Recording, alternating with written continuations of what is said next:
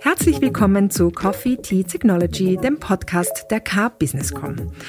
Heute haben wir ein ganz besonderes Podcast-Setting vorbereitet. Ich, Sandra Bayerl, sitze im Podcast-Studio in Wien und unsere beiden hochkarätigen Gäste sitzen in der Nähe von Stuttgart, nämlich in der Zentrale von Trumpf. Peter Leibinger, er ist CTO, Chief Technology Officer und stellvertretender Vorstandsvorsitzender der Trumpf SE und Co. KG und Jochen Borenich, Vorstand der Cap Businesscom AG, vormals Capsch Businesscom AG. Hallo an Sie beide in die Nähe von Stuttgart. Wo ist es genau?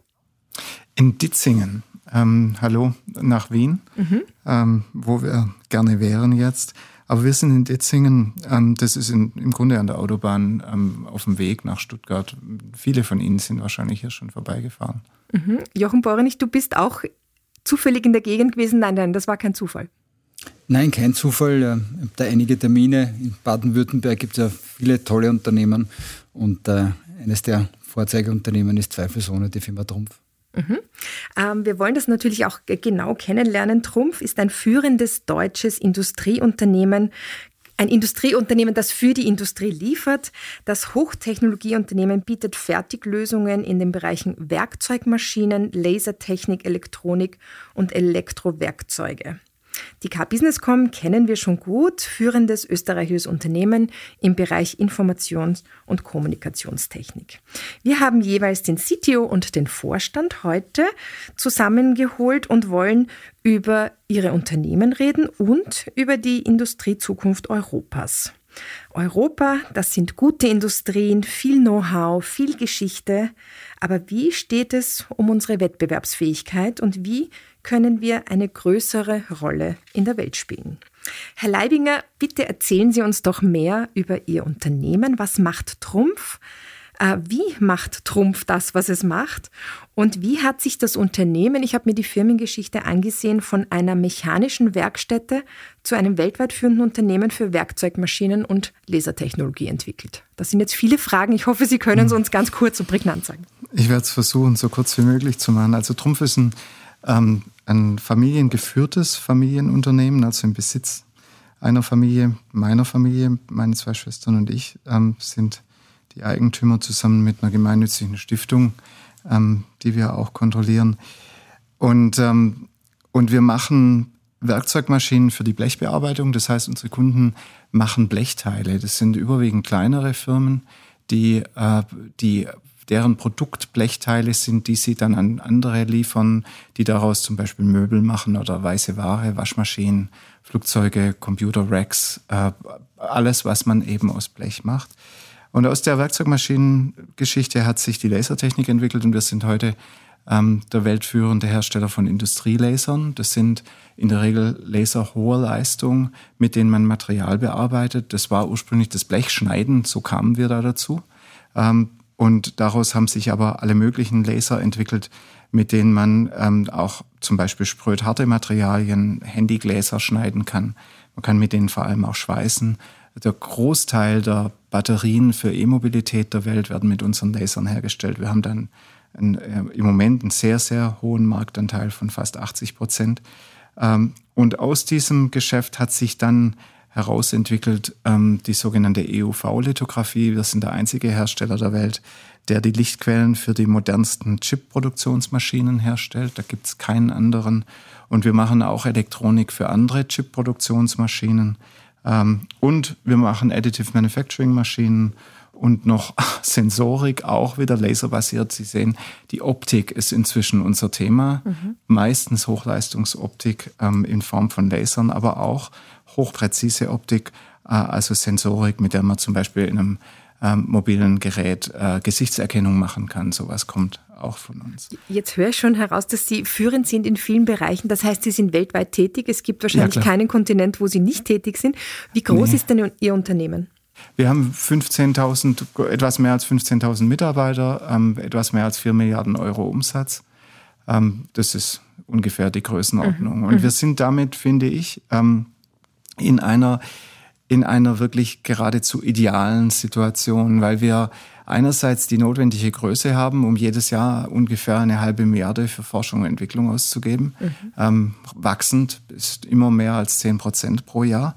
Äh, wir sind damit ein, ein wirklich forschungsintensives Unternehmen. Ähm, nicht nur für unsere Größe, sondern auch absolut. Wir sind aber auf der anderen Seite noch klein genug, um schnell, risikofreudig, äh, agil, auch ähm, ja, mit, mit einem gewissen Instinkt Themen zu treiben und dies durch unsere Eigentümerstruktur, die sehr langfristig ausgelegt ist, dies dann auch sehr lange. Ich glaube, und damit sind wir wahrscheinlich schon bei einem Thema für die spätere Diskussion, ich glaube, ein Hauptproblem ist, dass Technologieentwicklung immer unglaubliche Ausdauer erfordert. Mhm. Ich kenne keine Basisentwicklung, die äh, weniger als zehn Jahre gedauert hat, äh, bis sie erste Umsätze erzielen konnte. Mhm.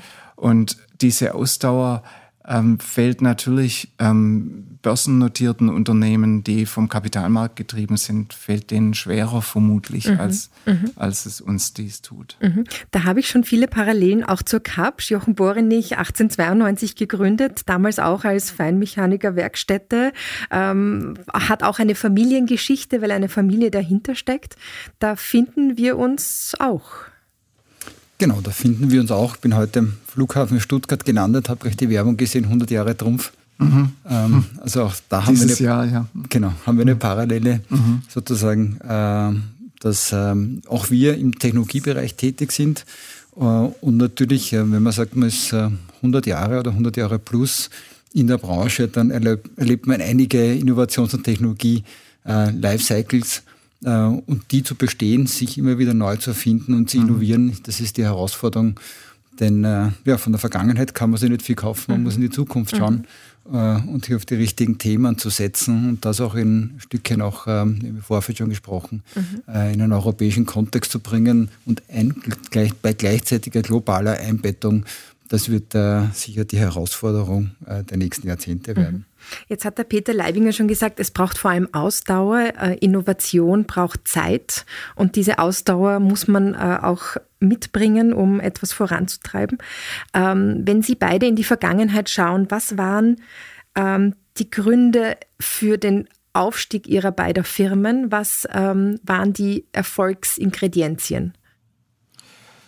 Wenn ich einen Anfang machen darf, ich würde sagen, es sind vier. Ähm, es sind vier plus eins. Ich nenne es plus eins als erstes. Das ist Glück. Ich glaube schon, dass man auch Glück braucht. Ähm, man, kann, man kann das Glück ermöglichen durch das eigene Handeln, aber, aber man muss es dann schon auch haben. Aber wir sind, ähm, was uns geholfen hat in den letzten, ich sage jetzt mal 30 Jahren, waren ähm, die Faktoren, dass wir technologisch sehr breit unterwegs sind, oft breiter, als dies uns Berater empfehlen würden. Mhm. Ähm, wir haben konkurrierende Technologien im Haus und äh, ernähren die beide parallel sozusagen, weil es uns Objektivität gibt, ähm, weil wir glauben, dass wir ähm, den sogenannten Leapfrog in sich schnell entwickelnden Technologien gar nicht schaffen können. Also dass man wenn man eine Technologiegeneration verpasst hat, dass man dann einfach auf die nächste springt.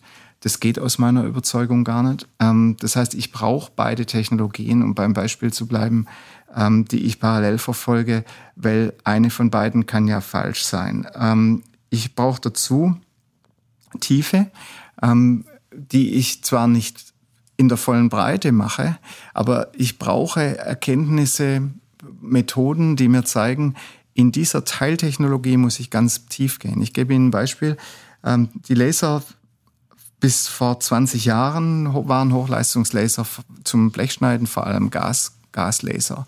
Das hat sich verändert zu diodengepumpten Festkörperlasern. Die Diode ähm, ist eigentlich streng genommen ein logisches Zukaufelement. Wir sind keine Halbleiterhersteller. Äh, waren wir nie.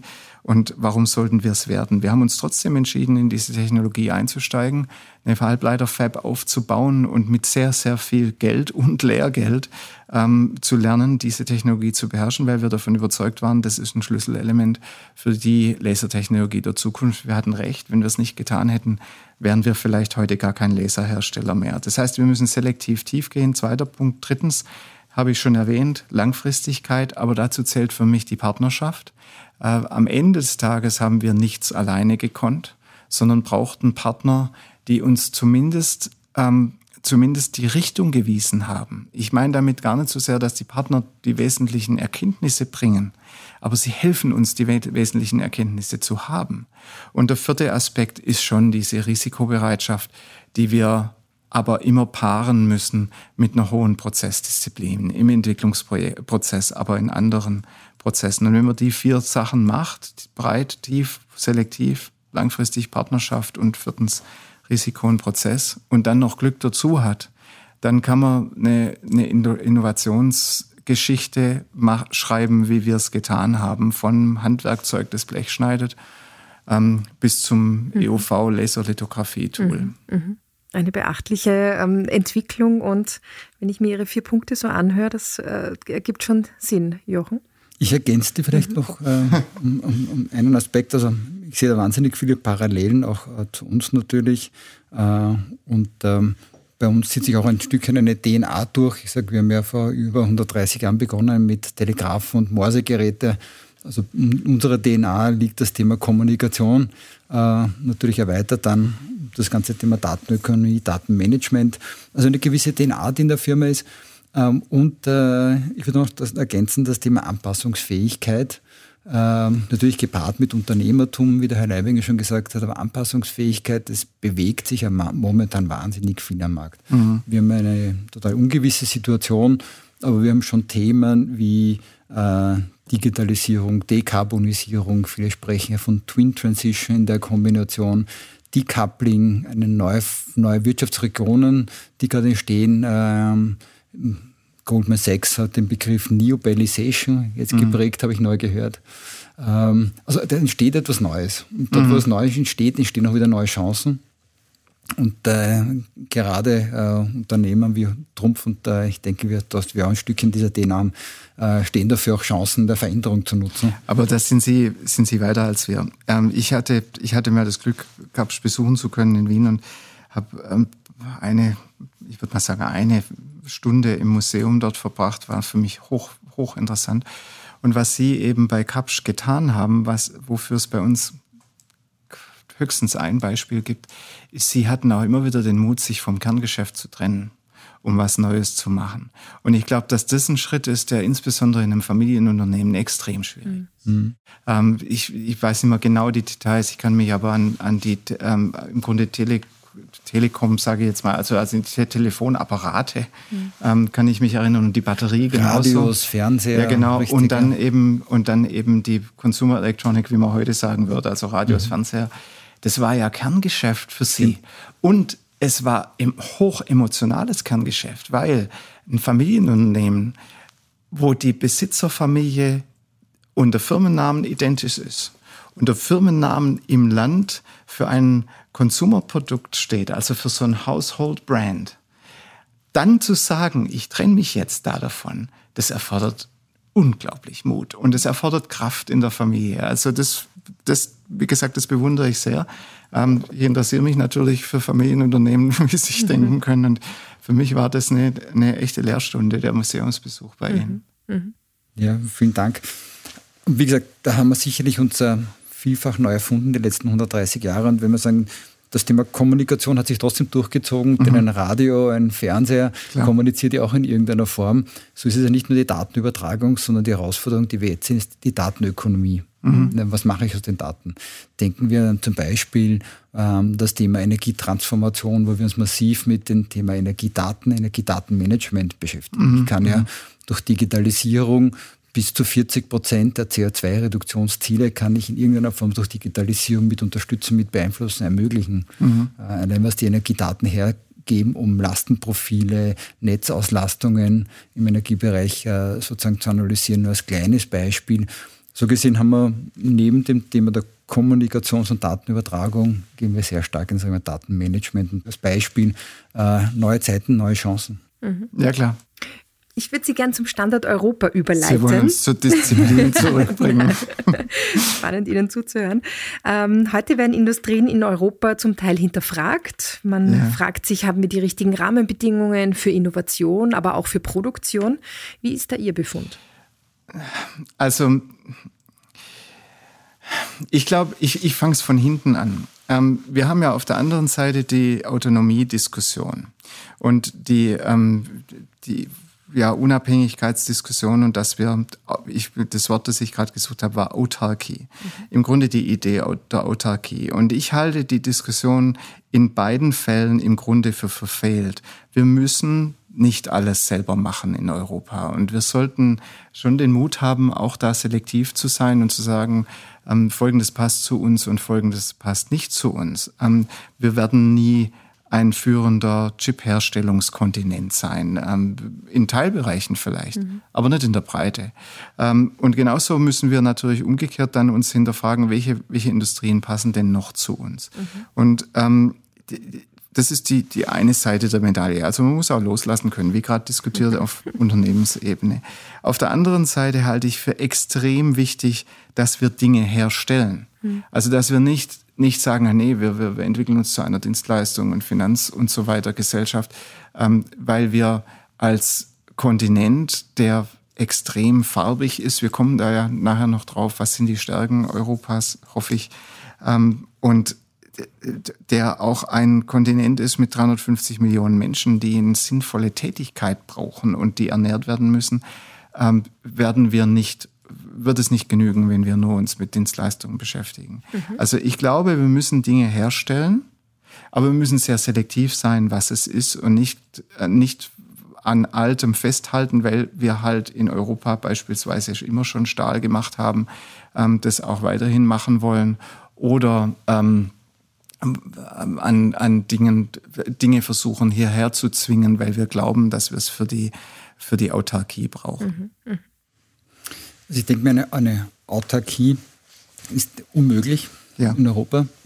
Ähm, eine gewisse Form der Souveränität, wenn man Souveränität so beschreibt, dass man festlegt, was sind denn strategische Schwerpunkte, dann mhm. denke ich mir, ist das eine Überlegung wert. Wir haben es ja gesehen äh, in Pandemiezeiten, Stichwort Resilienz, äh, Stichwort äh, Null-Covid-Politik Chinas, äh, wirklich zu überlegen, äh, wo sind Schwerpunkte, auch künftige Schwerpunkte, auf die wir setzen wollen. Wir haben mhm. vorhin das Thema Daten Ökonomie kurz angesprochen.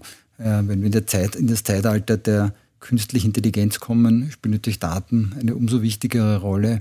Äh, und hier einfach Schwerpunkte zu definieren in Europa, wo einfach eine gewisse Wahlfreiheit ist und eine gewisse Grundkompetenz äh, auch am Kontinent noch herrscht, ähm, ist ja. Ähm, sozusagen eine Überlegung wert. Ähm, ja, wir müssen, Entschuldigung, wenn ich unterbreche, aber das nicht mich falsch zu verstehen, wir dürfen nicht ganz verzichten, Dinge zu tun. Also um bei den Chips zu bleiben, ist schon wichtig, dass wir das hier tun aber ähm, damit wir mitreden können. Aber wenn wir glauben, wir könnten hier ähm, im Preiswettbewerb gewinnen, dann machen wir da einfach einen Fehler. Und das ist einfach dann eine Risikokostenabwägung, die wir treffen müssen. Und da haben wir im Vorfeld auch besprochen, selbst in Innovationsthemen ja. ist eine Kooperation notwendig. Auch da ja. werden wir nicht bei jedem genau. Innovationsthema genau. das Rennen in Europa machen können. Mhm. Umso wichtiger finde ich, ähm, eine Art gepflegte Abhängigkeit mit anderen Wirtschaftsregionen genau. zu haben. Eine wechselseitige. Eine wechselseitige. Mhm. Ja. Genau, das ja. Entscheidende ist nicht so sehr, was uns fehlt, mhm. sondern was wir zur Party bringen. Genau.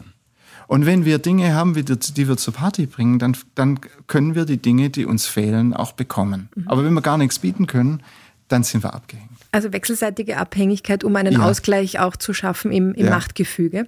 Aber ja. wie würde man denn jetzt selektieren, welche Industrien in Europa bleiben sollen oder größer oder kleiner sein sollen? Ist das, würde das der freie Markt machen? Einfach, da sind wir gut, das lassen wir. Das, oder, oder würde das die Politik entscheiden müssen, was wir brauchen und was wir nicht brauchen? Also ähm, die Politik kann das. Wer, wer ist die Politik? Mhm. Ähm, und ähm, das, das, ist ja eine völlige Überforderung von den armen Menschen, die gewählt wurden, sowas zu entscheiden, sowas zu erwarten, ähm, von uns zu erwarten, dass die es entscheiden mhm. können, das wollte ich sagen. Ähm, nein, wir brauchen natürlich eine Kombination. Wir, am Ende des Tages ist der Markt intelligent aus meiner Sicht. Und ähm, wir brauchen aber vorbereitende Dinge, die dafür sorgen, dass wir Kompetenzen haben, mhm. dass wir überhaupt marktfähig sind. Und dann kann darauf basierend der Markt entscheiden, was richtig ist. Mhm. Mhm. Äh, und wir brauchen drittens, wir brauchen weniger die Förderung als das Wegnehmen von Hindernissen. Ich mhm. aus meiner Sicht, und da spreche ich jetzt aus einer sehr deutschen Perspektive, ich kann da weniger für Österreich sagen. Mein Eindruck ist, in Österreich ist vieles besser, aber das ist oft so mit, der Wiese des Nachbarn. Ähm, die, die, die bürokratischen Hürden, die überwinden wir alle. Im Bauen, in der Personalführung und Akquise, bei Exportgeschichten, Steuern etc. Die Liste ist unendlich lang. Aber jedes einzelne kostet uns Kraft und Zeit. Und das ist Kraft und Zeit, die wir nicht auf Innovationen und, und freie unternehmerische Handlungsweisen verwenden können. Und ich glaube, hier Widerstände abzubauen, wäre extrem mhm. hilfreich. Also für Sie wäre es die Bürokratie, gar nicht so ja. sehr die Förderlandschaft, ähm, ja. sondern einfach weniger Hürden und bessere Rahmenbedingungen. Fördern können mhm. wir auch noch drüber mhm. reden nachher, aber das, ähm, da gibt es schon auch noch Dinge, die wir noch besser tun können. Aber ich glaube, wir fördern viel besser, ähm, als wir es glauben. Und, ähm, und wir haben gleichzeitig bauen, haben wir Widerstände und Hindernisse, die uns unglaublich mhm. fordern. Mhm. Und diese Forderungen abzubauen und gleichzeitig das Fördern weiterzumachen, wäre mhm. Jochen? Ich bin mit dem Herfling heute äh, das Handelsblatt gelesen. Das ist, äh, Sie es gelesen haben, Herr Leibinger, eine, eine, ein Ranking äh, heute rausgekommen. Ja, habe ich gesehen, war im Pressespiegel bei uns. Ja, und zwar von den 21 Industrieländern ist Deutschland an 18. Stelle, ja. Äh, vor allem aufgrund der beiden Faktoren Regulierung und Steuern. Ja. Das ist der Hauptgrund dafür. Also da schließe ich mich äh, ganz klar an. Ähm, Auf welchem Platz ist in Österreich? Ich habe es gar nicht, ich habe es übersehen. Na, eh nicht. Besser als im Fußball. äh, in dem Fall sind wir auf Platz 13. Okay. Ja, oh, ja. 13 von 21. Also mein Eindruck von Grad war gar nicht so falsch. Ja, Spur besser. ähm, glaube, man wird beides brauchen, ähm, auch wenn ich eher dem marktliberalen Teil sozusagen angehöre ähm, sozusagen, man, man, sieht, es funktioniert in einigen Wirtschaftsregionen besser. Ja. Mhm. USA ist zum zweiten Mal hintereinander an erster Stelle in diesem Ranking. Ähm, und was ist dort der, der Faktor? Äh, mehr Risikokapital verfügbar, leichtere mhm. Beteiligungsmodelle von Mitarbeitern bei Startups, Technologiecluster, bessere Verschränkung mit Ausbildungsstätten. Ähm, das mhm. sind alles Dinge, die uns auch gut tun würden. Mhm. mhm. Also da mhm. kommt der marktliberale Teil. Gleichzeitig ähm, wird es Punkte geben, die doch kritisch und sensibel sind, ähm, wo mit gewissen Standards und Richtlinien es durchaus Sinn machen kann, auch in Europa Thema zu definieren, denken wir nur an die NIS-2-Richtlinie. Mhm. Ich finde das Thema, Sie wissen, Herr Leibinger, Cybersecurity ist ein Steckenpferd. Mhm. Äh, dazu sagen, was sind denn wesentliche und wichtige Betreiber äh, von Infrastrukturen äh, und die entsprechend auch sicher äh, sozusagen auszugestalten, hat, macht durchaus Sinn. Mhm. Also ich, ich bin vielleicht ein bisschen falsch verstanden worden im Sinn von, ich finde, man kann nicht fördern. Ähm, das tue ich durchaus. Ich bin, engagiere mich da ja auch in Deutschland seit vielen, vielen Jahren ganz intensiv und habe ähm, über 15 Jahre lang das BMBF beraten, also das Bundesforschungsministerium, ähm, in Sachen Photonikforschung. Und ähm, wir haben dort das ähm, nach meiner Kenntnis erfolgreichste Forschungsprogramm ähm, des BMBF ähm, aufgesetzt und über viele Jahre begleitet und haben darüber den optischen Technologien in Deutschland extrem geholfen. Was wir dort gemacht haben, war im Grunde Plattformtechnologien zu fördern, zu identifizieren in einem unabhängig besetzten Gremium aus Hochschulleuten und Industrieleuten. Äh, und, und dort haben wir in, in Strategieprozessen dann Plattformtechnologien identifiziert und dann dem BMBF empfohlen, diese zu fördern durch ähm, im Grunde Verbundprojekte, also Forschungsprojekte, die interdisziplinär zwischen Industrie und Instituten stattgefunden haben. Kleine, relativ überschaubare Projekte. So eine Förderung ist extrem hilfreich. Ich glaube aber, ähm, in einem Bereich braucht es schon ein Umdenken wieder. Ich, ich, ich spreche eher aus meiner deutschen Brille, weil ich einfach zu Österreich zu wenig sagen kann. Aber die, die, ähm, die Grunderkenntnis, dass Wettbewerb, ähm, Selbstverantwortung und Unternehmertum im Kleinen, im Privaten, im Sinn von ich Mensch als Unternehmer, ähm, dass das was Gutes ist, diese mhm. Grunderkenntnis stärker zu fördern aus der Politik. Und das ist was, was die Politik tun könnte. Das wäre extrem wichtig. Mhm. Stimmt. Jetzt würde ich gerne noch ganz kurz den Jochen fragen. Österreich Platz 13, überrascht uns das, uns Österreicher, oder ist das etwas, was erwartbar war? Also man muss die Rankings sagen, ich habe mir das Ranking dann mhm. näher angeschaut, also zwischen 13 und, und, und 18, 19 mhm. ist der, der, Unterschied marginal. Ich also Österreich weiter oben. Ja, also ehrlicherweise würde ich jetzt nicht, äh, habe ich, hab ich keinen Riesenabstand erkannt, wenn man die ersten ähm, vier Positionen anschauen, die ich mir gemerkt, Nummer 1 ist USA, Nummer 2 ist Kanada, Nummer 3 ist Schweden, Nummer 4 mhm. ist Schweiz. Ja, mhm. habe ich gesehen. Ja. Äh, Nummer 5 war Dänemark. Mhm. Okay. okay. Ja. ja. Also haben wir durchaus auch europäische Unternehmen dabei. Äh, das Feld dahinter ist dann ziemlich zusammengeschoben und sehr eng beieinander. Also ich würde es nicht mhm von einem großen Abstand reden. Ich würde das durchaus mit vergleichbaren Strukturen ähm, versehen. Natürlich ein, ein, ein, Faktor, der auch dabei war, war äh, waren Energiekosten. Die sind in Österreich mhm. und Deutschland vergleichbar hoch. Mhm. Äh, also da haben wir einige Faktoren, mhm. die uns beide sehr treffen. Mhm. Was tun denn Ihre beiden Firmen, um global dabei zu sein? Äh, Trumpf auf der ganzen Welt aktiv, auch die Car-Business kommen weit über die Grenzen hinaus. Was, was ist es, was Sie beisteuern, um global für Aufsehen zu sorgen? Wir haben schon gehört, Herr Leibinger, Sie haben eine halbe Milliarde Forschung und Entwicklungsgelder. Da, da, da schaut ja hoffentlich dann auch was dabei raus und das wird mhm. ein Teil davon sein. Aber was macht Sie global erfolgreich? Ähm, also zunächst mal sind es natürlich unsere Produkte. Wir verkaufen 80 Prozent unserer Produkte außerhalb von Deutschland. Äh, und, ähm, und über die Produkte und wie die Produkte beim Kunden Veränderungen bringen, Erfolg bringen, äh, ist wahrscheinlich unsere beste Werbung. Zweitens sind wir, und es fiel uns nie schwer, sind wir im Grunde immer schon international aktiv. Unser erster großer Auslandsmarkt war interessanterweise Japan, was sicher auch mit der Neigung des Firmengründers zu tun hatte. Ähm, der Hans-Christian Trumpf war Sammler von ostasiatischer Kunst und Fan von Japan. Und jetzt schweife ich kurz ab. Mein Großvater, der Vater meines Vaters, war Kunsthändler. Und darüber ist überhaupt die Verbindung mhm. entstanden. Und mein Vater wurde dann irgendwann Lehrling bei Trumpf und der Rest kann man nachlesen. Ähm, aber das zeigt, dass wir schon in den frühen 60er Jahren im Grunde uns für die Welt interessiert haben. Und ich, ich scheine Ihrer Frage auszuweichen mit meiner Antwort, aber in Wirklichkeit ist mir ein Anliegen.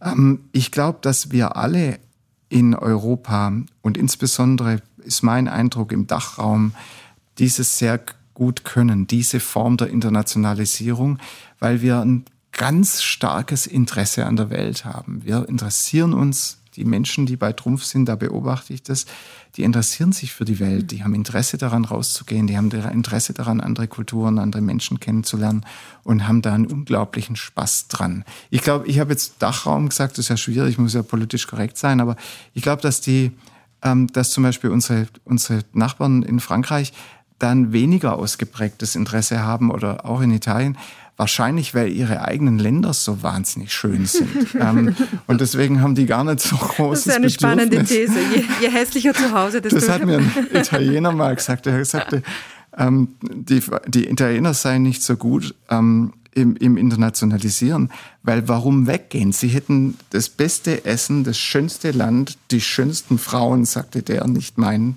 meine Bemerkung ist Zitat, von daher nicht, nicht politisch unkorrekt ähm, und so weiter. Das ist natürlich ähm, spaßhaft gesagt, aber vielleicht ist ein bisschen was dran. No, aber zurück zu uns. Ähm, wir haben in unserem Unternehmen, jetzt ganz im Ernst, gibt es einen ganz starken kulturellen Aspekt, firmenkulturellen Aspekt, das, ähm, der beinhaltet, ich habe Interesse an, am Ausland, am Geschäft mit, mit anderen Ländern und, und, und Kulturen. Das ist schon, ich glaube, dass es mehr ist als nur ein Geschäftssinn und mhm. die Erkenntnis, wenn man exportiert. Da ist viel Menschlichkeit dabei. Ja, ja, da ist viel Interesse mhm. dabei.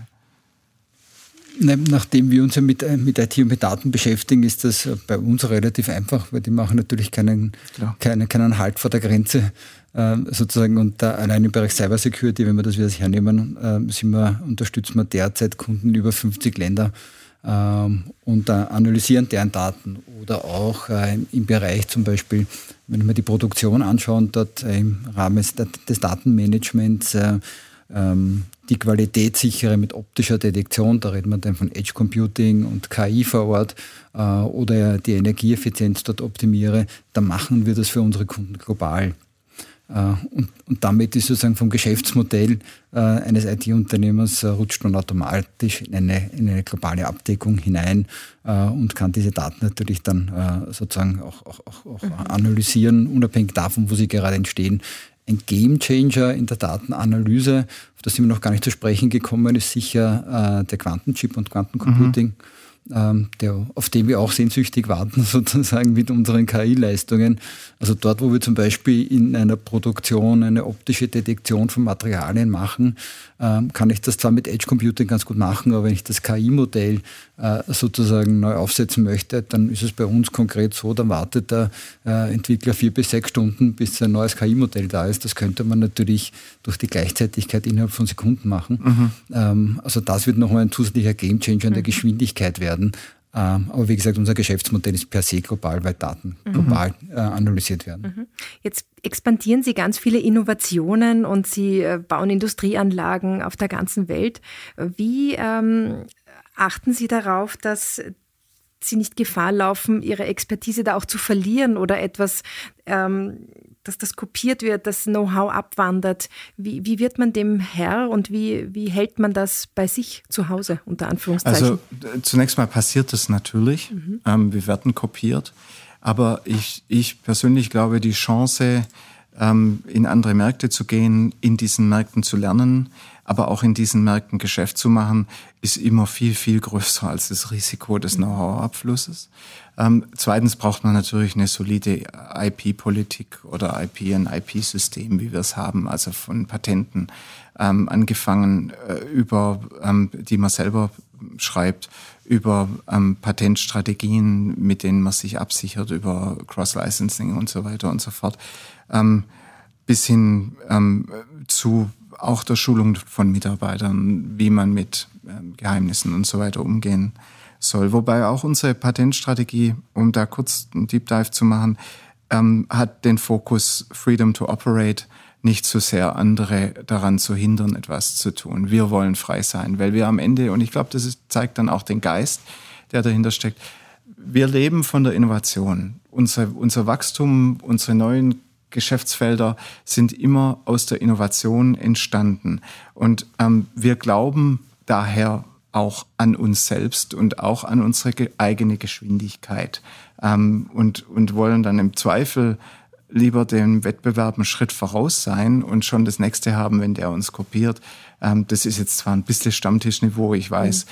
Aber im Prinzip ist es schon die Grundhaltung, die dahinter steht. Also im Bestfall, wenn die Kopie da ist, haben Sie schon das nächste. Ja, sozusagen. Okay, okay.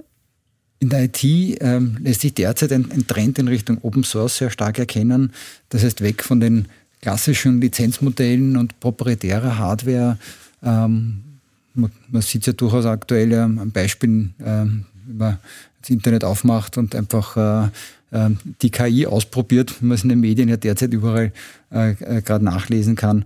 Aber da, selbst im professionellen Umfeld ist das so, dass man einfach schaut, wo gibt es gerade optische Bilderkennung, wer hat gerade in Shenzhen etwas entwickelt, kann ich das weiter nutzen und von mhm. dort weiter wegarbeiten. Mhm. Also ein Trend, der erkennbar ist, das heißt weniger die Technologie, die geschützt wird, sondern eher der Anwendungsfall, mhm. der konkrete, äh, der sich daraus entwickelt und der dann versucht wird, äh, geschützt zu werden oder die Wartung des Systems.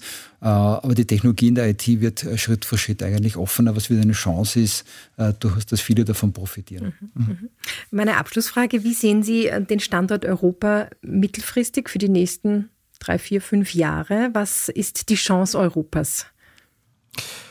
Aus meiner Sicht ist die Chance Europas Europa selbst. Das ist der, die schönste Region der Welt, kulturell, was die Vielfalt angeht, aber auch Sicherheit, Wohlstand, wunderschöne Landschaften, Städte. Die Liste können wir unendlich fortsetzen. Die Welt will hier leben das ist für uns eine riesige Chance, mhm. wenn wir sie nutzen. Mhm. Natürlich bedeutet es ähm, eine qualifizierte Einwanderungspolitik, die aber europaweit ähm, statt, stattfindet. Ähm, und natürlich auch implizite und explizite Regeln für das Verhalten von Menschen, die hierher kommen.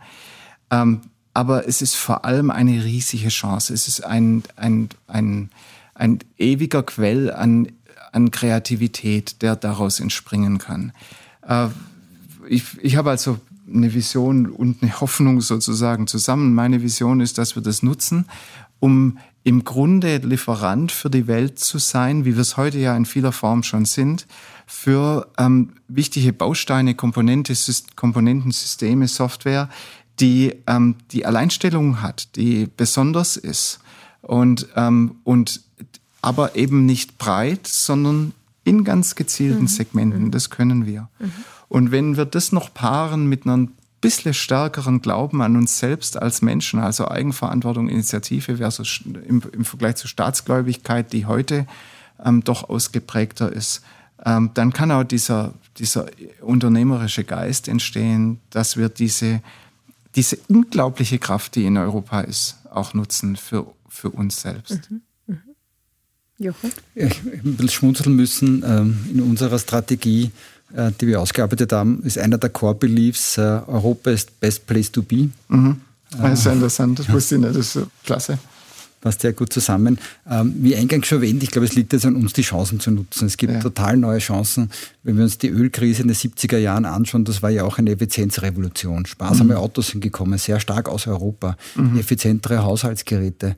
Äh, und jetzt das äh, Zeitalter der Dekarbonisierung eröffnet ja auch wieder neue Chancen für den Standort Europa, den wir nutzen können. Wir haben halt in Europa die Situation, dass oftmals die Stimmung schlechter ist als die Realität. Ja. Und damit kommen wir leider in eine automatische Negativspirale. Da müssen wir uns selbst ein Stückchen äh, an, an, an, äh, sozusagen äh, motivieren und ein Stückchen optimistischer werden.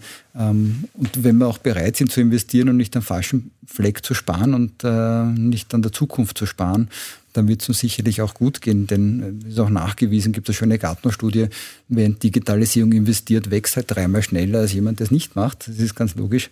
Also nicht in der Zukunft sparen. Ähm, und wenn wir bestimmte Themen besetzen wollen, nehmen wir, jetzt bleibe ich bei einem meiner Lieblingsthemen, Cybersecurity, ähm, ein Drittel aller Security-Unicorns sind aus Israel. Mhm. Also dort, wo es ein Thema gibt, äh, mhm. ist es ja mehr, äh, um es nur zu schützen, sondern wir können daraus weiteres Geschäft generieren. Mhm. Und das Thema Security, das Thema Energietransformation, es stehen so viele neue Chancen auf, die wir geschäftlich, unternehmerisch nutzen können äh, und ein Stückchen äh, den lebenswerten Ort Europa auch weiterentwickeln können. Und das wäre mein Wunsch. Mhm. Wunderbar. Ich bedanke mich herzlich für das Gespräch über Europa, die Zukunft von Wirtschaft und Industrie mit einem sehr spannenden Gast, Peter Leibinger, dem CTO und stellvertretenden Vorstandsvorsitzenden der Trumpf, SE und Co. KG und Jochen Borenich, dem Vorstand der K-Businesscom AG. Das war's wieder von Coffee Tea Technology, dem Podcast der K-Businesscom. Ich bedanke mich fürs Zuhören und bis zum nächsten Mal.